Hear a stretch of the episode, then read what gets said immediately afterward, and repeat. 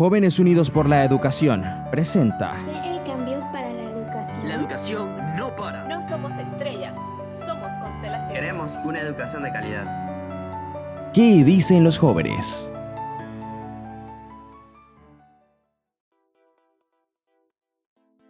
Hola, ¿qué tal? Sean todos bienvenidos a este su programa ¿Qué dicen los jóvenes? Les habla Erika Núñez desde la ciudad de Panamá y estoy muy contenta porque esta es la primera transmisión de tu programa, el programa que estamos seguros de que se volverá parte de tu sábado. No cabe duda que lo disfrutarás tanto como nosotros.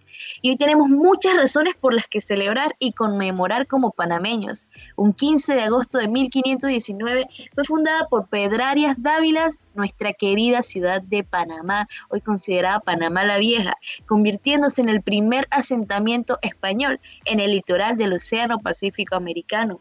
Hace 106 años, con el pase del vapor Ancón, se inaugura oficialmente el Canal de Panamá, nuestro canal. Y por añadidura y por curiosidades de la vida, esta emisora, Radio Ancón, está de fiesta cumpliendo 30 años desde sus inicios al aire. Y como estamos de fiesta, Hoy tenemos unas invitadas de lujo. Quédate para que escuches las entrevistas que tenemos más adelante. Y ahora vamos a empezar con los tips de esta semana. Estos son los tips de la semana. Mi nombre es Emperatriz Nicole Ibarra, hablándote desde Chiriquí. Y yo soy Emil Díaz, hablándote desde la ciudad de Panamá. Y hoy te traemos los tips para que puedas aprender mejor desde casa. Lo más importante es que puedas manejar tu tiempo de forma eficiente. Hay diferentes mecanismos con los cuales te puedes apoyar para esto, pero debes tener presente que el manejo eficiente de tu tiempo y la planificación es lo que te va a permitir tener espacio durante el día para realizar tus actividades escolares, tus actividades de esparcimiento, compartir con tu familia y por supuesto entregar todas tus tareas. Muy importante el manejo del tiempo. Después de estas largas jornadas educativas, estudiar de 2 a 3 horas. Tú decides cómo, de una en una una en un descanso o en la otra. Pero también te recomiendo usar las herramientas digitales a tu favor, como por ejemplo, puedes usar el calendario de Google que viene predeterminado en tu celular o dispositivo móvil o computadora para planificar tus días de estudio, para cuando venga el día no te sientas azarado por jornadas educativas y puedas disfrutar de tu tiempo. Otra cosa que debes tomar en cuenta es reservar un espacio para tus tareas, para realizar tus estudios. Esto evita que te distraigas en cualquier otra actividad. Este espacio preferiblemente no debe ser un espacio cerca de una ventana o con muchas distracciones visuales. De esta forma evitas la cantidad de veces que quizás vas a dejar de prestar atención en tus quehaceres. De esa forma también vas a ser mucho más eficiente con tu tiempo, pues ya estás preparado para que cada vez que estás en ese espacio, sentado en ese escritorio o en esa silla, estás listo para trabajar. Yendo por esa línea, emperatriz, un tip muy importante para tu salud física es cuando estés estudiando o estés en tus jornadas educativas, siempre utiliza una luz fuerte y clara hacia donde tienes la mirada. Trata de sentarte de manera recta debido a que una postura incorrecta te puede producir a futuro dolores en la espalda o dolores de cabeza. Finalmente, algo que también puedes aprovechar para hacer durante este periodo de clases a distancia es encontrar tu forma de aprender. ¿Qué quiere decir eso? Bueno, el método de estudio para todos quizás va a variar Habemos personas que necesitamos hacer un esquema o un mapa conceptual para poder entender una idea. Otras personas solamente con transcribirlas van a poder memorizar la información. Y habrán otras personas que requerirán hacer subrayados de los textos o resumir lo que leen para poder afianzar el material dado en clase. Encontrar cuál es tu método de estudio es importante porque te va a permitir ser más eficiente con tu tiempo, recopilar mayor información y por sobre todas las cosas, aprender. Lo importante no es que consideres un método de estudio correcto o no. El único método de estudio correcto es el que te ayuda a ti. Importantísimo, cada uno aprende a nuestra manera de ser. Un tip muy importante para que te puedas concentrar en la manera que hayas decidido estudiar es la música. Estudiar no tiene que ser completamente aburrido. Está permitido utilizar música en estas jornadas de estudio siempre y cuando priorices que sea música instrumental, saxofón, jazz o sinfónica, debido a que la música con vocalizaciones, líricas o ritmos pegajosos nos pueden hacer que nos distraigamos. Y estos han sido los tips para el día de hoy. Te hablo Emperatriz Ibarra. Y te hablo Emil Díaz. Y seguimos con más del programa. Muchas gracias Emil y Emperatriz por tan excelentes tips que nos acaban de compartir. Y para que conozcamos un poquito más de nuestra historia, ahora vamos a pasar con nuestro siguiente segmento informativo. Informativo. Mi nombre es Stephanie Fuentes y le hablo desde la provincia de Chiriquí. Soy Neil Galán de la provincia de Veraguas. Un día como hoy, 15 de agosto, pero en 1519, se funda la ciudad de Panamá por Pedrarias Dávila, siendo la primera ciudad española en las costas del Mar del Sur, u Océano Pacífico, la más antigua de las tierras firmes que existe hasta nuestros días como ciudad. Su fundación reemplazó a las anteriores ciudades de Santa María la Antigua, del Darién y Acla, convirtiéndose en la capital de Castilla de Oro. A los dos años de haber sido fundada el 15 de septiembre de 1521, Panamá recibe el título de ciudad, además de un escudo de armas otorgados por el rey de España, Carlos V. Para el año 1541, la ciudad contaba con más de 4.000 pobladores y para 1607 ya tenía su propia plaza mayor, dos plazas pequeñas y unas cuantas calles. Panamá la Vieja fue el centro de partida de los españoles que conquistaron la región del Perú en 1532 además de ser una ruta de tránsito para poder movilizar todo el oro y la plata proveniente de América hacia España. Con el crecimiento logrado, las condiciones de la ciudad de Panamá no eran tan buenas desde el comienzo. Los incendios eran frecuentes.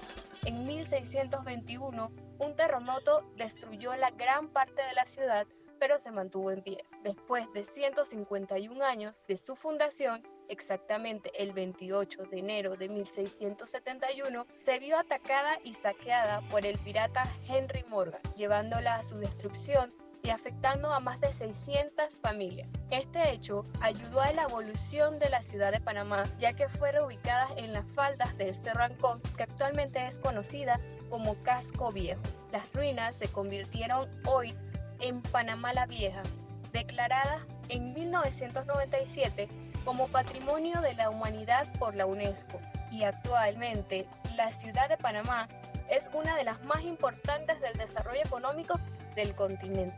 Otro hecho histórico de un 15 de agosto, pero de 1914, fue el tránsito del vapor Ancón, inaugurando el Canal de Panamá. Trenes de la compañía del ferrocarril rompían el silencio con el rugir de sus claxon, que partían de las estaciones de Panamá y Emperador, con pasajeros ansiosos que se dirigían al puerto de Cristóbal en Colón. La obra del Canal de Panamá se consolidó cuando Panamá logra su independencia en 1903 y pacta con Estados Unidos su construcción, que terminaría el 15 de agosto de 1914 y que luego administró hasta las 11.59 am del 31 de diciembre de 1999. Sin embargo, el primer esfuerzo de construir una ruta marítima por Panamá lo iniciaron los franceses en 1880. El Canal de Panamá es el producto del ingenio y el coraje humano que se remonta a inicios del siglo XVI, cuando los españoles llegaron al mismo. Desde entonces surgió la idea de conseguir una ruta que uniera los océanos Atlántico y Pacífico. Un total de 56.307 trabajadores hicieron realidad el Canal de Panamá, obra de ingeniería civil moderna del siglo XX. Los mismos provenientes de Europa, Antilla, Estados Unidos y Asia. Desde el 31 de diciembre de 1999, Panamá asume la plena administración, operación, mantenimiento, modernización y ampliación del Canal de Panamá, en cumplimiento de los tratados Torrijos-Carter pactados con los Estados Unidos en 1977 y en el artículo 14 de la Constitución de la República de Panamá. Desde entonces, la Autoridad del Canal de Panamá, ACP, es la entidad autónoma de su administración. El Canal de Panamá funciona de atajo marítimo para ahorrar distancias, tiempos y costos en el transporte de todo tipo de bienes. Es una vía con una extensión de 80 kilómetros que comunica el Océano Atlántico y Pacífico. Ha prestado más de un millón de tránsito de buques de todo el mundo. La vía interoceánica opera mediante sistemas complejos de esclusas de dos vías cada uno que sirve como ascensores de agua que elevan los buques a nivel del lago Gatún a 27 metros sobre el mar para permitir el cruce por la cordillera central y luego bajarlos al nivel del mar y al otro lado del istmo. El agua que se utiliza para subir y bajar los barcos en cada juego de esclusas se obtiene del lago Gatún por gravedad y es vertida en las esclusas. Su ampliación, que inició el 3 de septiembre de 2007 e inaugurada el 26 de junio de 2016, mantiene 144 rutas marítimas que llegan a 1.700 puertos en 160 países, posicionando a Panamá como el mayor centro de transporte logístico y de servicio. Los hechos históricos marcan un antes y después de lo grandioso que es nuestra nación. 501 años de la fundación de Panamá la Vieja y 106 años de la inauguración del Canal de Panamá. El sueño de unir a los océanos es una realidad, donde los panameños demuestran con sus capacidades y enfrentan retos de un sector competitivo. Y aunque estemos pasando un momento difícil, recordemos que somos luchadores por naturaleza. Por último, Radio Ancon cumple 30 años de estar llevando a lo largo y ancho los acontecimientos noticiosos diarios de nuestro país. Les habló Neil Galán y Stephanie Fuentes. Continuamos con el programa. No somos estrellas, somos constelaciones. Síguenos en todas nuestras redes: Facebook, Instagram, Twitter, YouTube. Encuéntranos como Jóvenes Uxline. ¡Wow! ¡Qué increíble! La verdad es que cada vez que escucho un poco de nuestra historia se me hincha el pecho del orgullo que se siente ser panameña. Pero ahora, ¿sabes qué son las ODS? A continuación, te compartimos el ODS de la semana. El ODS de la semana. Buenos días a todos, mi nombre es Stephanie Gutiérrez y les hablo desde Chiriquí. Hoy les presento el ODS de la semana. ¿Qué significa ODS? Estas son las siglas de los Objetivos de Desarrollo Sostenible, que son fruto del acuerdo alcanzado por los Estados miembros de las Naciones Unidas y se componen de una declaración, 17 Objetivos de Desarrollo Sostenible y 169 metas. Se enfocan en satisfacer las necesidades de la generación actual sin comprometer el futuro de las próximas generaciones, lo que implica hallar un equilibrio entre los factores ambientales, sociales y económicos que afectan a la población. Son sumamente ambiciosos, pues su meta es alcanzar una sociedad más inclusiva, sin pobreza, con menos desigualdades y con una economía próspera, e invitan a todas las naciones a colaborar entre sí. Podríamos decir que los ODS son la ruta a seguir para alcanzar el mundo que todos anhelamos. Hoy les hablaré del ODS número 4, la educación de calidad. La educación no es solo un derecho humano, es la clave para el desarrollo y la erradicación de la pobreza. Este ODS es la síntesis de las ambiciones de la educación, cuya meta es garantizar una educación inclusiva, equitativa y de calidad, además de promover oportunidades de aprendizaje durante toda la vida para todos, de aquí al año 2030. La tecnología es una herramienta fundamental para alcanzar estas metas, y aún más con la situación que vivimos actualmente. Algunas de las metas hasta el 2030 respecto al cumplimiento del ODS número 4 son velar porque todas las niñas y niños tengan acceso a servicios de atención y desarrollo en la primera infancia, además de eliminar las disparidades de género en la educación y garantizar el acceso en condiciones de igualdad a todas las personas.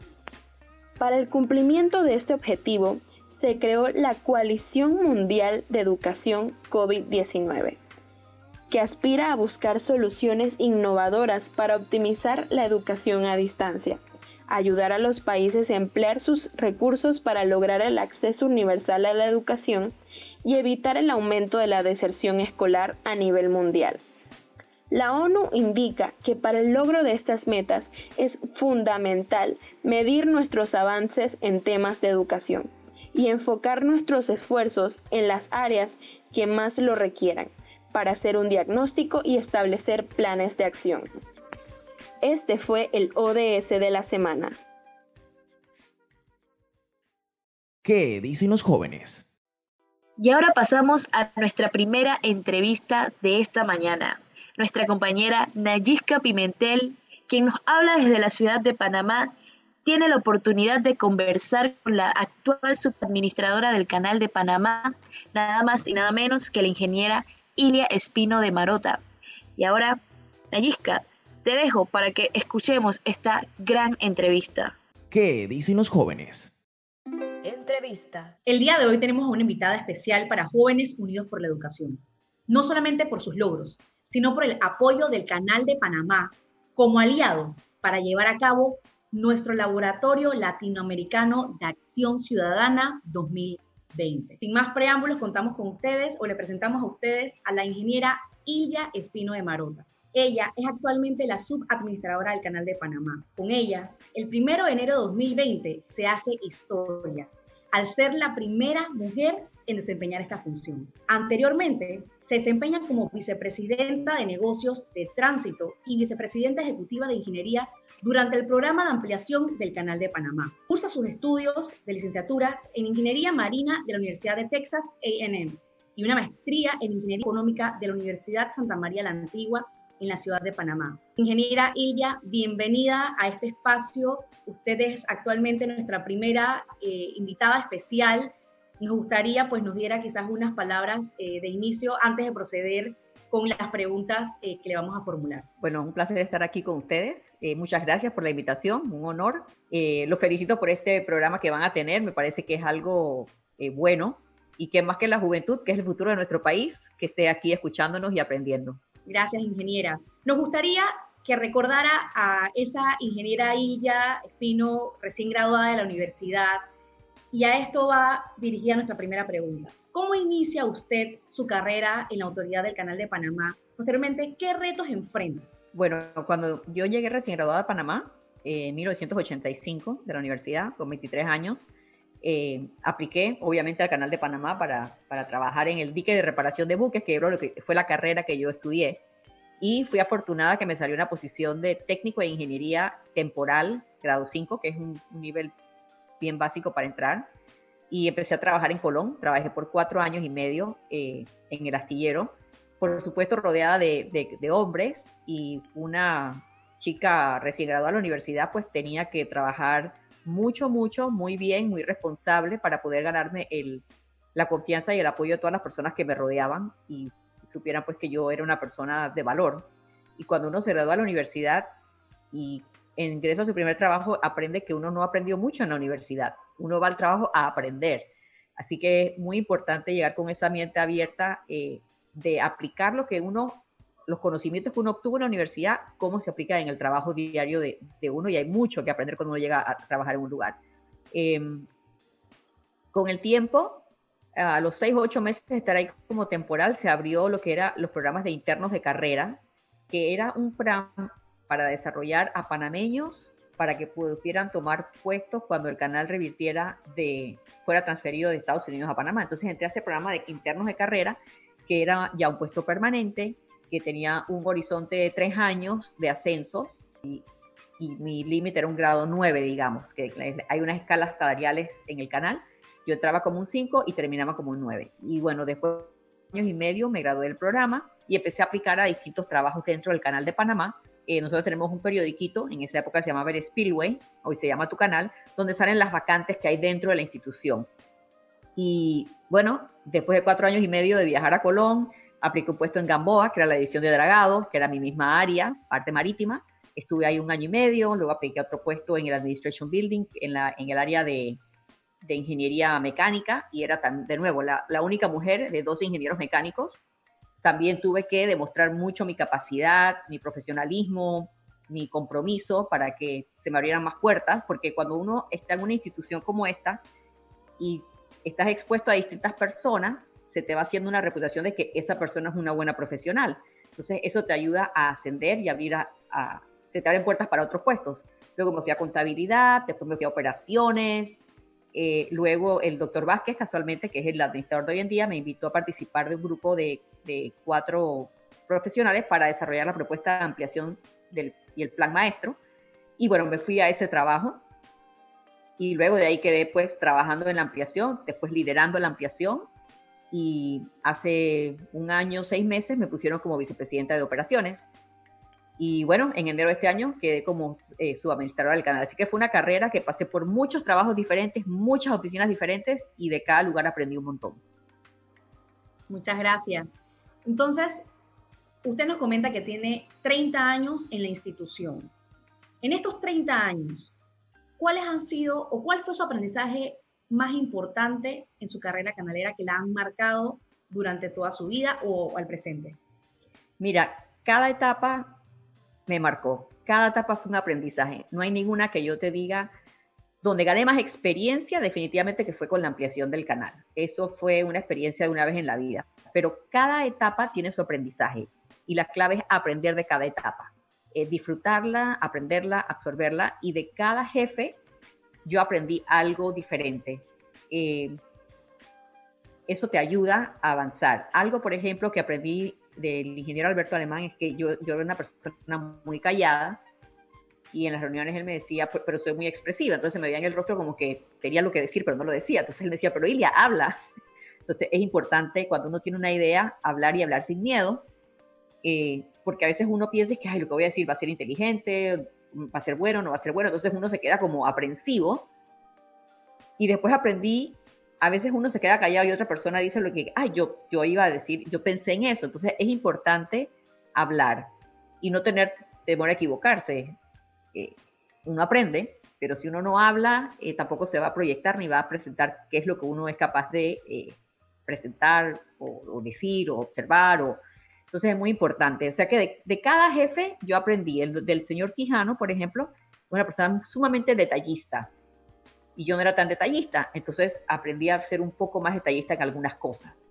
O sea que es bueno tener aprendizajes. El doctor Vázquez es una persona de mucha visión, piensa muy diferente, entonces de él estoy aprendiendo eh, a ver las cosas de un ángulo diferente. O sea que es muy importante que a, lo largo de la carrera de uno, uno saque el provecho de esos, esas personas que lo rodean a uno, de los cuales uno puede aprender mucho.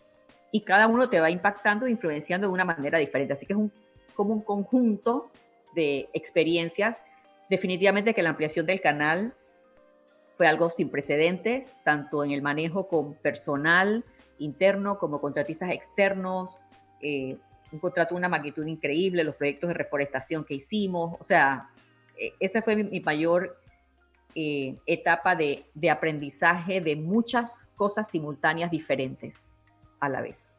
Me tuve que involucrar en áreas que no eran cómodas para mí, como seguridad y ambiente, como eh, la parte eh, de, documentación histórica, o sea, temas que eran ajenos a mi persona, la parte legal, aprendí muchísimo de la parte legal. Entonces, pues fue como de mis 35 años de carrera en el canal, esos nueve años fue una concentración enorme de experiencias y conocimientos. Ok, perfecto, gracias, licenciada ingeniera. Por otro lado, qué bien que usted lo, lo menciona porque era la siguiente pregunta. Sabemos que el Canal de Panamá tiene programas de pasantía. Esto es sumamente importante y pues nos gustaría saber desde su, su experiencia, ya que nos comentó que usted también pasó por este programa, ¿qué tan importante es quizás como joven atreverse a aplicar y a obviamente emprender este reto dentro de la autoridad del Canal de Panamá como jóvenes? Eh, bueno, como te digo, el programa interno de carrera al que yo entré fue o sea, me abrió un mundo de oportunidades. Nosotros tenemos un programa también similar al de internos de carrera, donde eh, es, es, un, es, una muy buena oportunidad para los profesionales jóvenes. Creo que tienes que tener, creo que, eh, un diploma de los últimos siete años, menos de, menos de siete años, más de siete años ya no, no calificas para el programa. Pero es muy importante porque la gente a veces dice, ay, pero ingeniera, yo tengo tantos años de haber aplicado al canal y nada. Pero lo que pasa es que el canal es una fuerza laboral enorme. Somos 10.000 colaboradores y hay que esperar que se jubile alguien para que alguien pueda entrar.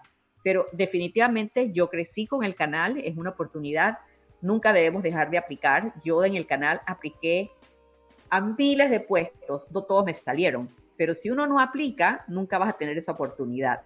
Pero desde secundaria también tenemos programas para, para los jóvenes para que vayan aprendiendo. En el canal, por ejemplo, tenemos plantas potabilizadoras, tenemos plantas que producen energía, tenemos eh, la parte de comunicación que hacemos eh, documentales, fotografías, tenemos una oficina legal, toda la parte de ingeniería, toda la parte operativa. O sea, es un mundo de, de distintas oportunidades para distintas áreas. Entonces yo pienso que sí es muy importante que, que no tengan temor a, aplicar. Definitivamente que es, es bueno. En la página web de nosotros están los distintos programas que ofrecemos para, para los adultos jóvenes recién graduados y para estudiantes de secundaria también tenemos unos programas bien bonitos.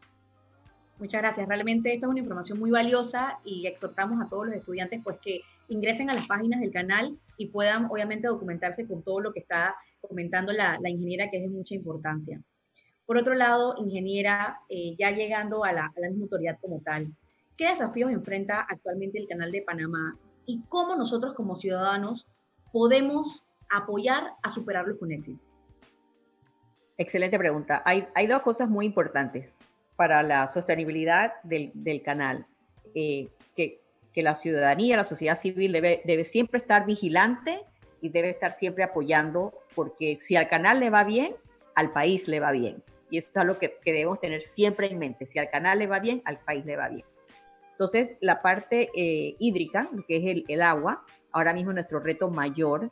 Hemos visto unos cambios en los patrones de precipitación. El año pasado fue un año muy, muy seco los últimos cinco años ha habido una, una disminución en, la, en, el nivel de precipitación y sin agua el canal no opera. Así que tenemos que ser protectores de, de esa, la, la, capacidad hídrica del país, porque no es nada más eh, lo que uno hace, sino que uno tiene que velar porque las, las áreas no sean impactadas, o sea, como sociedad civil debemos proteger el ambiente, proteger lo que es la cuenca del canal. El otro aspecto que es muy importante es nuestro título constitucional, que fue muy bien pensado, muy bien elaborado eh, por dos eh, gobiernos diferentes, donde los panameños nos, pusimos, nos pusimos poner de acuerdo para, para que esta institución sea lo que es hoy.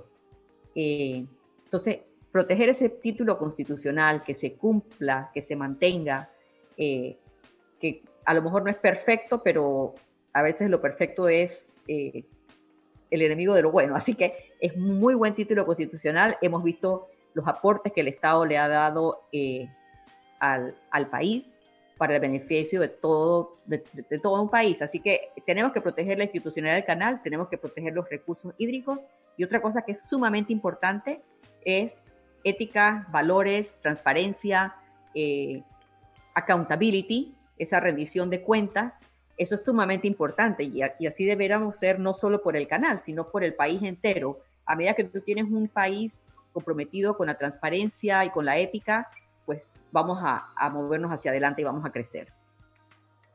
Ok, esta va a ser quizás una pregunta dos en uno. La primera pregunta es, ¿usted ha tenido bajo su supervisión jóvenes trabajando en el canal?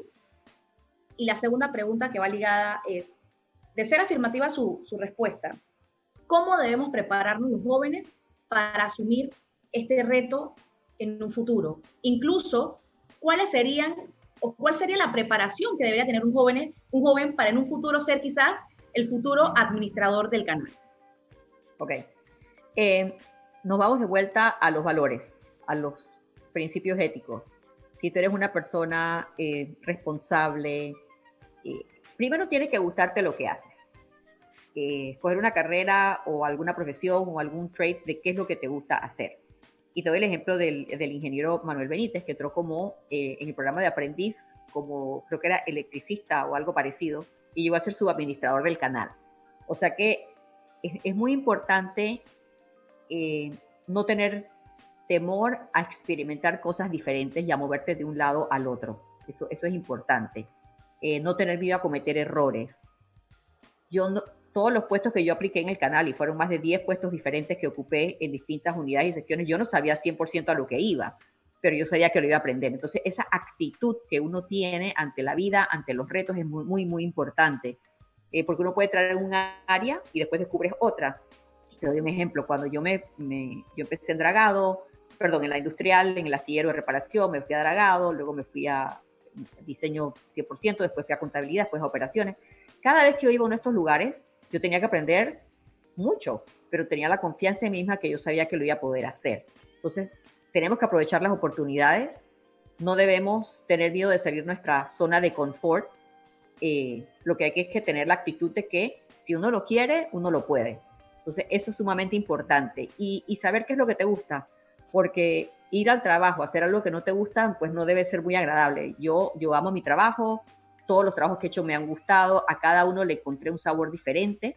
Cuando fui a contabilidad me encantaba porque yo era una, un trabajo de una persona. No tenía que supervisar a nadie, nadie me supervisaba, tenía un supervisor administrativo, yo era feliz y dije, este es el mejor trabajo de mi vida, yo no quiero salir de aquí nunca, pero se abrió una oportunidad de hacer algo diferente, que era un salario más alto, y dije, hmm, vamos a probar qué tal es eso. Y bueno, me fui para operaciones y, y me encantó. Entonces, esa es una de las cosas que les recomiendo a la juventud.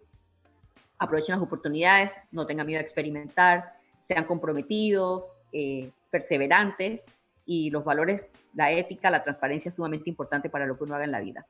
Hoy es un día muy importante para el canal. Hoy conmemoramos los 106 años de la inauguración con el tránsito del vapor Antón.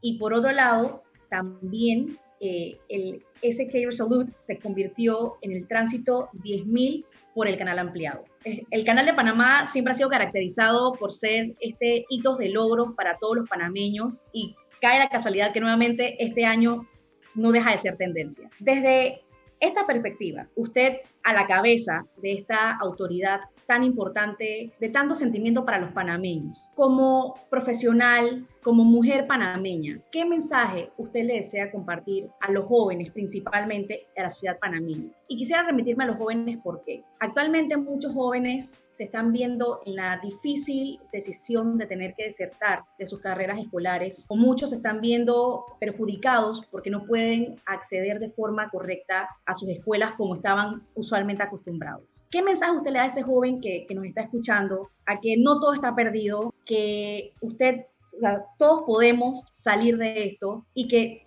¿quién quita?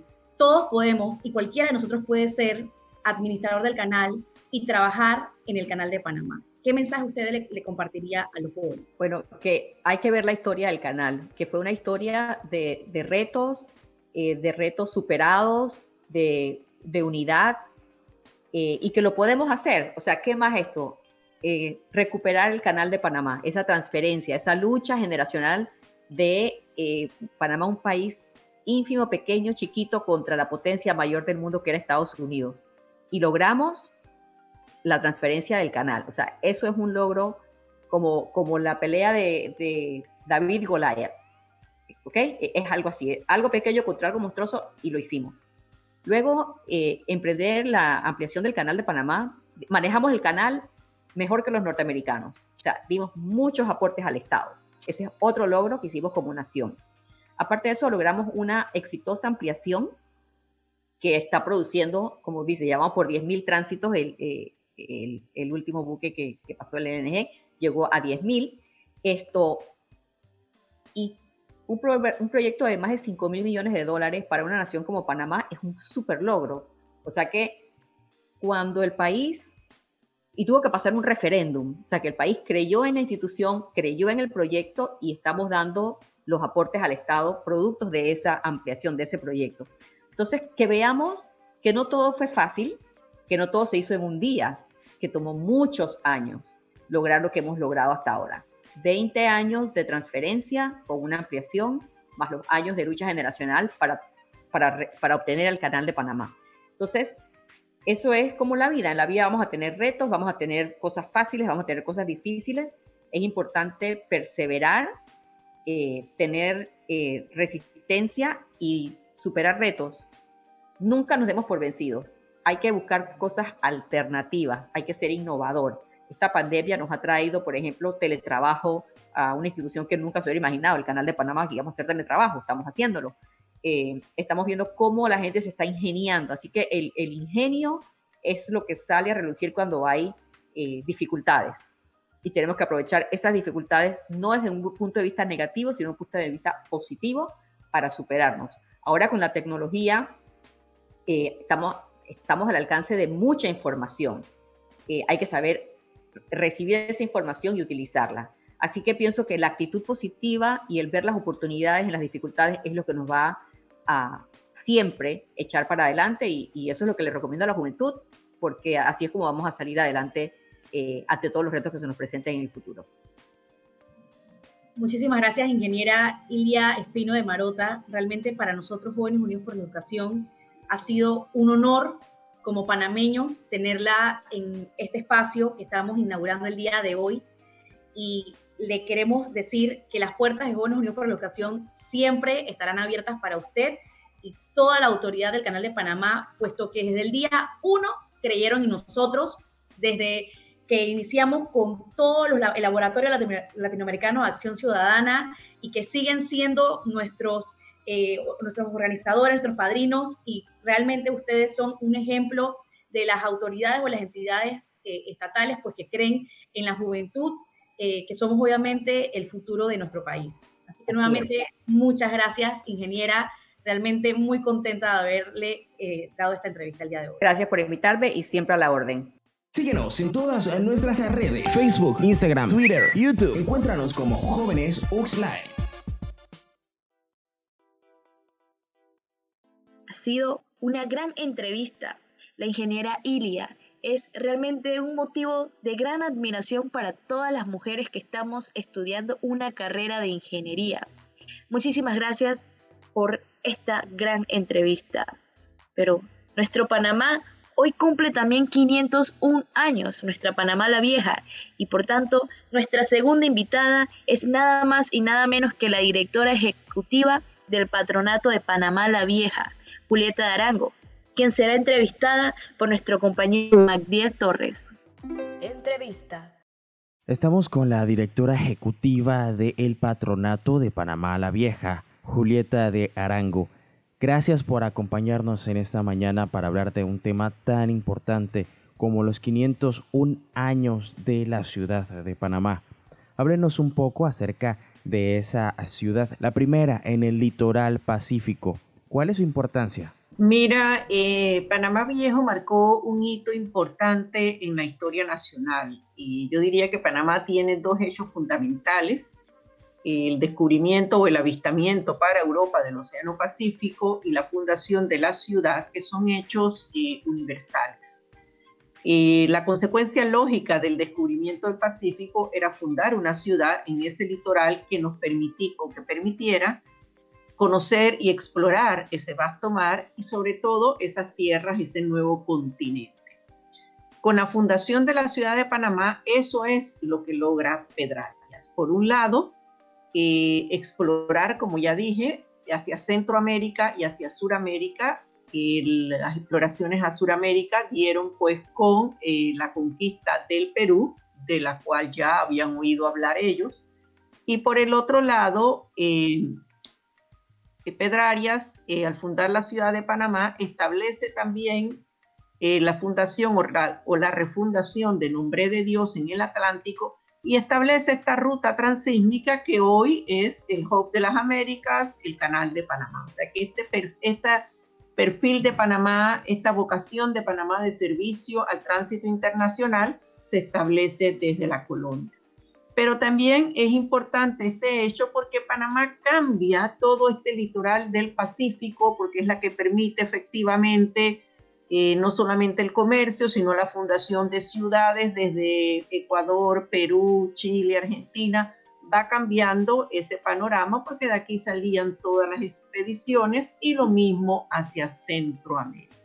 Entonces yo creo que eh, la importancia es esa, es por un lado una ciudad que se establece en el Pacífico, una ciudad que desde ese momento perfila esta vocación de Panamá al servicio del tránsito internacional, una vocación de una ciudad que permitió el comercio, una vocación de una ciudad que permitió expandir el descubrimiento, la exploración hacia eh, Centro y Suramérica, pero también una ciudad que ya estableció ese nexo con la costa atlántica, pero también con la fundación de Natá, esta eh, la geografía de, la, de, la, misma República de Panamá empieza a perfilarla. Entonces, la ciudad que somos hoy, Panamá, esta pujante y moderna ciudad de Panamá, nace aquí una vez la ciudad se destruye a raíz del ataque de Morgan, se traslada al casco antiguo desde la cual florece y se expande esta moderna ciudad de Panamá. Panamá actualmente destaca en toda la región latinoamericana como esa ciudad de los rascacielos. Y desde un inicio hemos visto que el ícono de la ciudad de Panamá la Vieja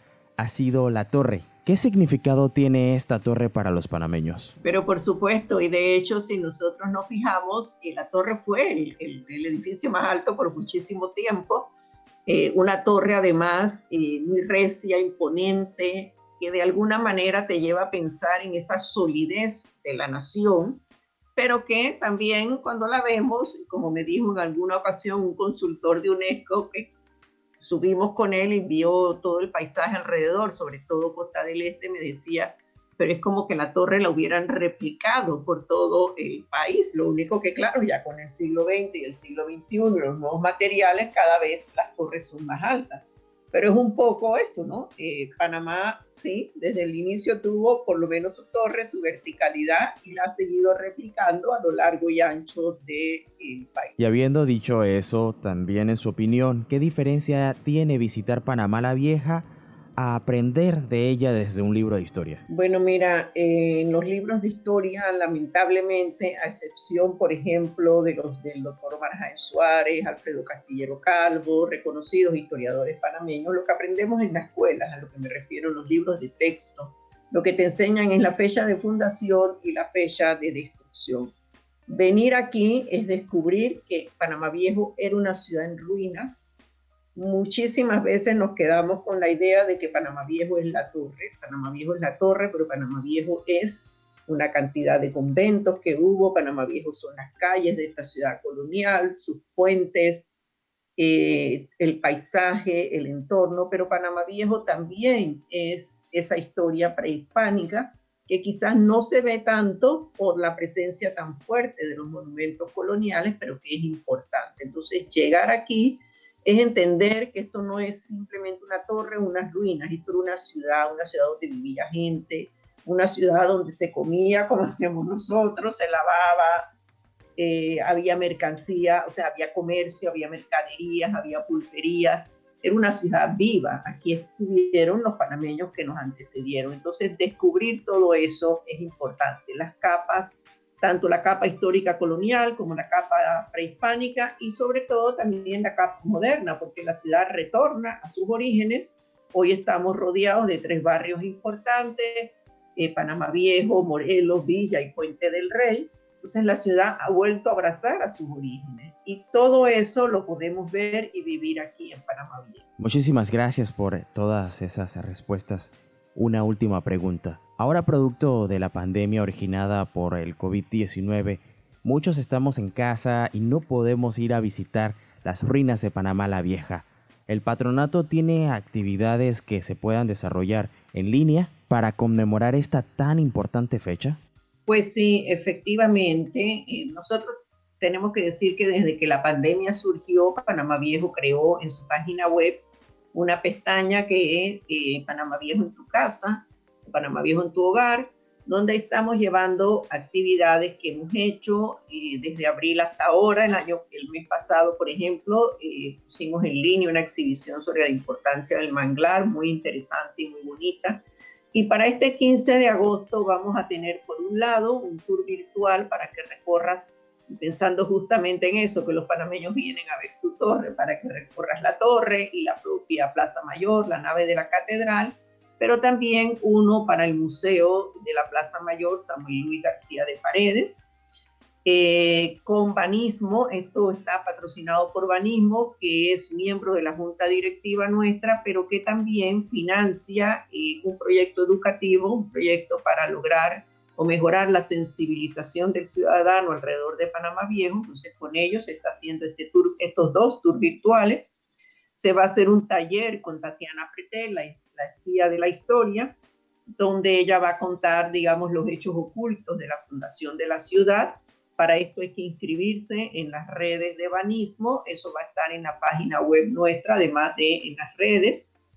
Eh, también vamos a tener, tenemos también con el proyecto educativo la iniciativa de eh, haber creado unas cinco cápsulas de historia que se llama La historia narrada de Panamá la Vieja. Y vamos a comenzar el día de, el, viernes 14, comenzamos con hablando de la fundación, los protocolos de la fundación de la ciudad y semanalmente vamos a subir una cápsula que va a hablar sobre la historia eh, de Panamá la Vieja. Además, el 8 de agosto y, y nuevamente el 22 hay actividades descargables para que los niños pinten, y son actividades sobre todo familiares. O sea que sí tenemos un menú importante de actividades que estamos haciendo con motivo del de, 15 de agosto para que de alguna manera la ciudadanía siga vinculada al sitio. Queremos darle las gracias por haber estado con nosotros, señora Julieta Darango, directora ejecutiva del Patronato de Panamá La Vieja, por acompañarnos hoy en un día tan importante como lo es el 15 de agosto, 501 años de la fundación de la ciudad de Panamá. Muchas gracias a ustedes.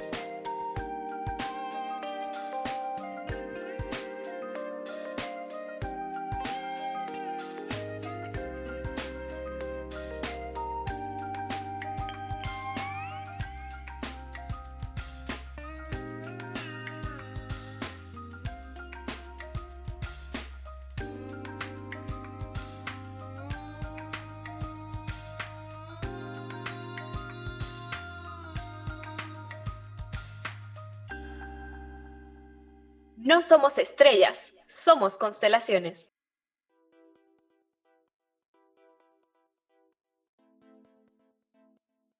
Espero que les esté gustando muchísimo este gran programa, un programa donde tuvimos invitadas de lujo. Y es que hoy es un día de lujo, un día para conmemorar para el corazón de cualquier panameño.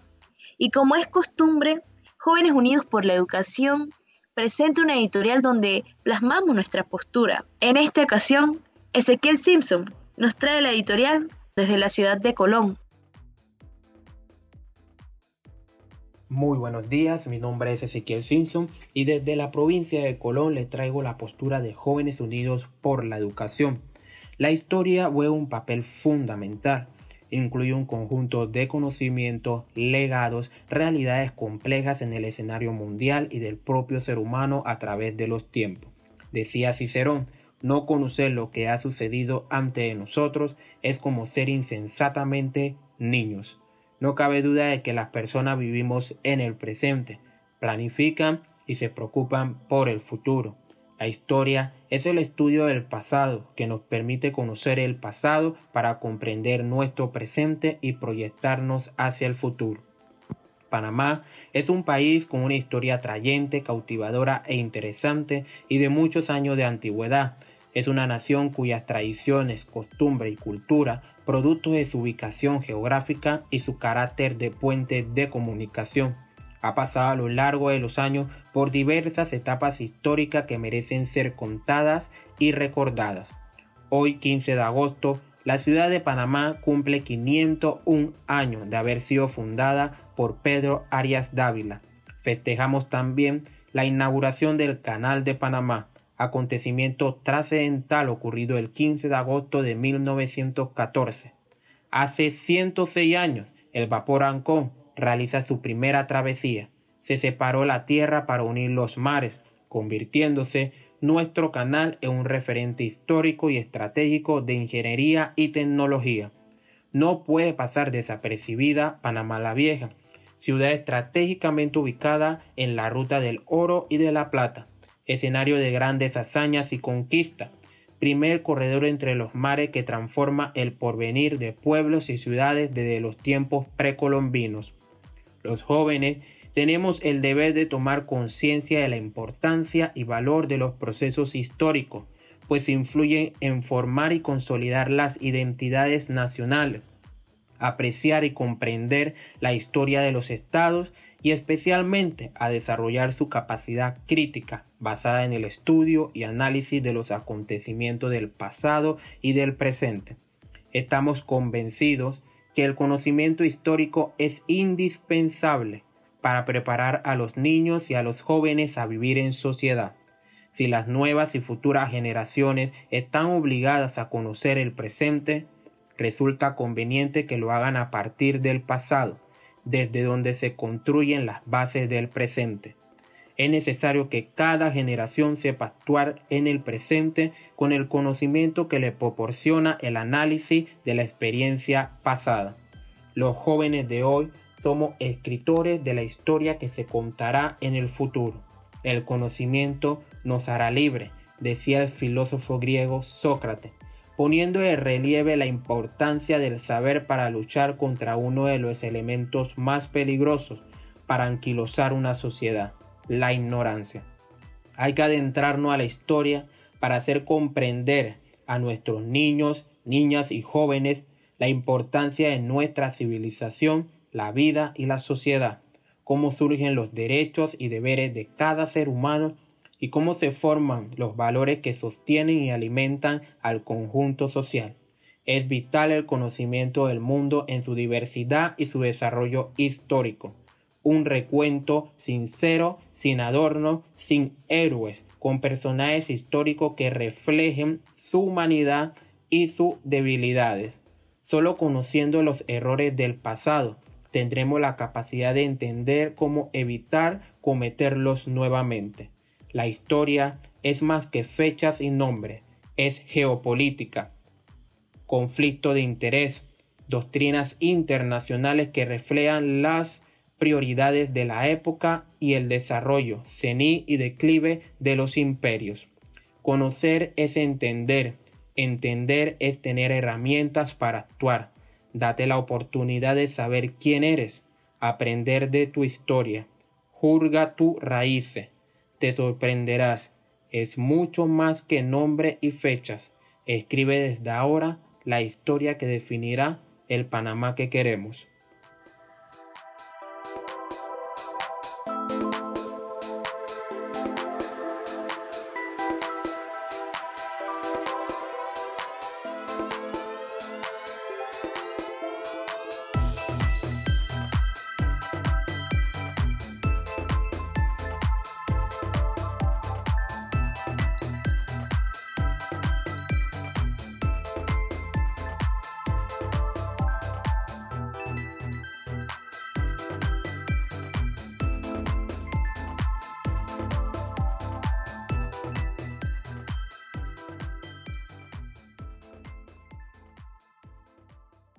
¿Qué dicen los jóvenes? Muchísimas gracias Ezequiel. Realmente hemos tenido un súper programa en esta mañana, en nuestra primera transmisión del programa ¿Qué dicen los jóvenes? con invitadas de lujo. Como no, si hoy es un día para conmemorar para cualquier panameño un gran día que nos llena de orgullo. Pero no me quiero ir sin antes recordarles que tienen hasta hoy, sí, hoy a medianoche para inscribirte en el Laboratorio Latinoamericano de Acción Ciudadana organizada por Jóvenes Unidos por la Educación junto con el Canal de Panamá. Y para más información puedes pasar a nuestras redes sociales, Jóvenes UX Live por Instagram y Twitter o en las redes del Canal de Panamá.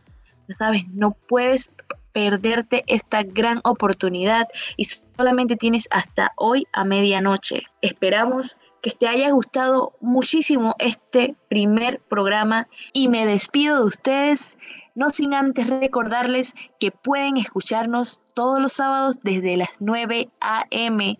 por esta tu radio, Radio Ancon.